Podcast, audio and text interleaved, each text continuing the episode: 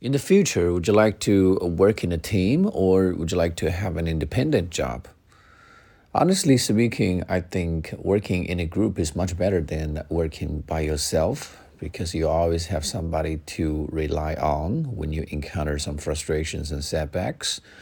And also, the work itself, you know, the process per se, is actually quite enjoyable because during the process of your work, you will be able to uh, uh, engage in a conversation with others. You can joke about each other. And this kind of feeling is quite integral uh, for your personal growth. Whereas, on the other hand, if you work on your own all the time, um, day in and day out, you will become a more self confined person and you will perhaps become more eccentric.